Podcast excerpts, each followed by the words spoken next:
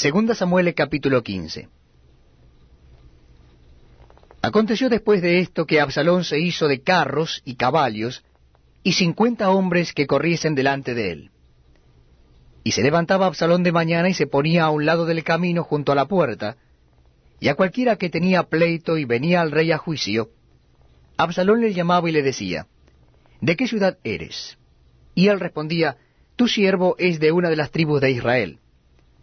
Entonces Absalón le decía, Mira, tus palabras son buenas y justas, mas no tienes quien te oiga de parte del rey. Y decía Absalón, ¿quién me pusiera por juez en la tierra para que viniesen a mí todos los que tienen pleito o negocio, que yo les haría justicia? Y acontecía que cuando alguno se acercaba para inclinarse a él, él extendía la mano y lo tomaba y lo besaba. De esta manera hacía con todos los israelitas que venían al rey a juicio, y así robaba a Absalón el corazón de los de Israel. Al cabo de cuatro años, aconteció que Absalón dijo al rey, Yo te ruego me permitas que vaya a Hebrón a pagar mi voto que he prometido a Jehová. Porque tu siervo hizo voto cuando estaba en Jesús, en Siria, diciendo, Si Jehová me hiciere volver a Jerusalén, yo serviré a Jehová. Y el rey le dijo, Ve en paz. Y él se levantó y se fue a Hebrón. Entonces envió a Absalón mensajeros por todas las tribus de Israel diciendo, Cuando oigáis el sonido de la trompeta diréis, Absalón reina en Hebrón. Y fueron con Absalón doscientos hombres de Jerusalén, convidados por él, los cuales iban en su sencillez sin saber nada. Y mientras Absalón ofrecía los sacrificios, llamó a Aitofel, Gilonita, consejero de David de su ciudad de Gilo. Y la conspiración se hizo poderosa, y aumentaba el pueblo que seguía a Absalón.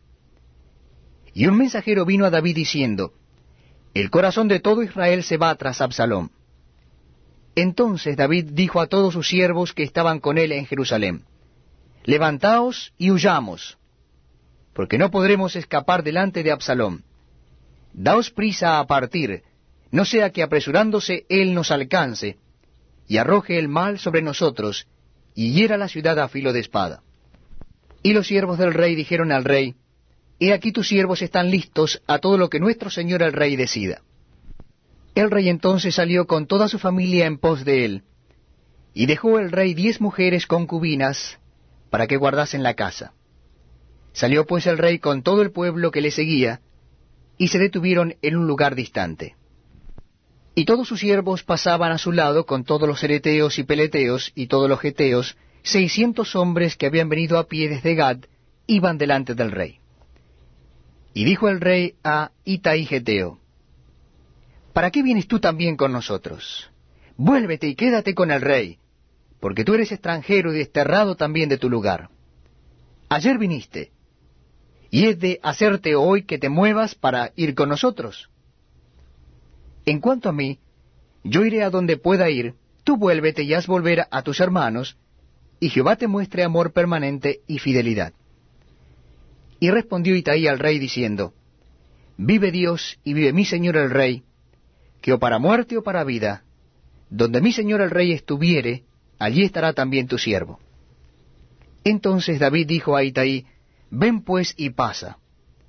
Y pasó Itaí Geteo y todos sus hombres y toda su familia. Y todo el país lloró en alta voz.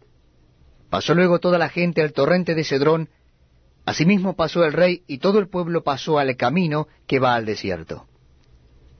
Y aquí también iba Sadoc, y con él todos los levitas que llevaban el arca del pacto de Dios.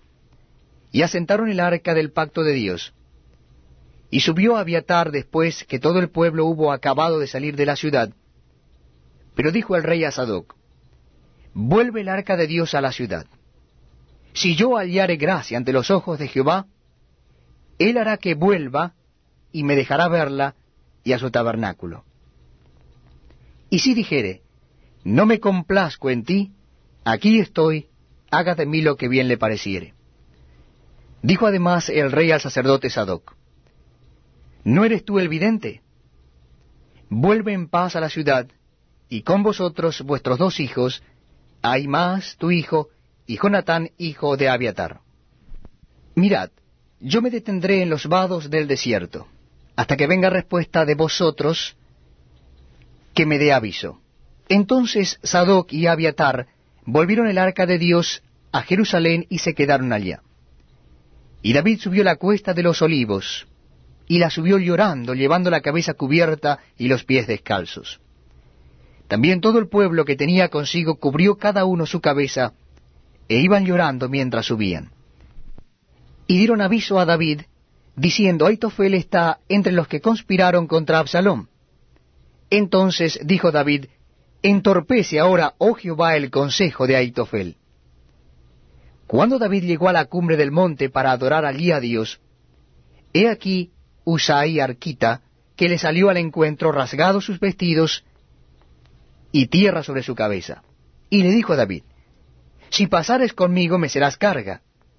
Mas si volvieres a la ciudad y dijeres a Absalón, Rey, yo seré tu siervo, como hasta aquí he sido siervo de tu padre, así seré ahora siervo tuyo, entonces tú harás nulo el consejo de Aitofel. ¿No estarán allí contigo los sacerdotes Sadoc y Abiatar? Por tanto, tú lo que oyeres en la casa del rey, se lo comunicarás a los sacerdotes Sadoc y Abiatar. Y he aquí que están con ellos sus dos hijos, Ahimaas el de Sadoc, y Jonatán el de Abiatar. Por medio de ellos